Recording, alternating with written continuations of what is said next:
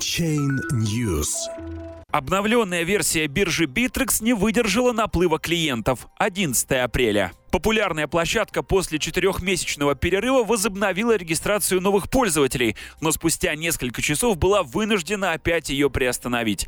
Биржа работает над устранением проблем с регистрацией и обещает, что скоро эта функция вновь станет доступна.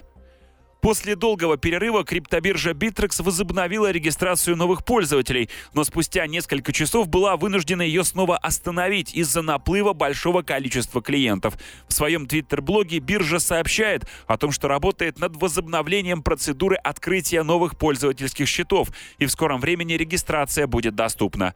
14 декабря Bittrex временно приостановила регистрацию новых клиентов, чтобы обеспечить стабильность и безопасность платформы для существующих на тот момент пользователей. Этот шаг привел к росту неофициальной торговли биржевыми аккаунтами, цена на которые могла достигать 75 тысяч долларов.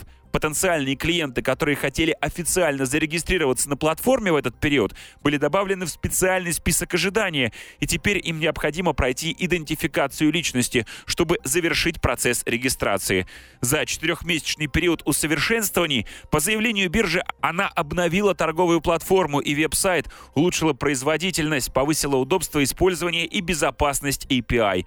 Напомним, в марте Bittrex провела масштабный делистинг и исключила из торгового списка 82 криптовалюты. У 34% удаленных токенов были проблемы с блокчейном и кошельком, а остальные монеты исключались из торговли, чтобы избежать мошеннических схем.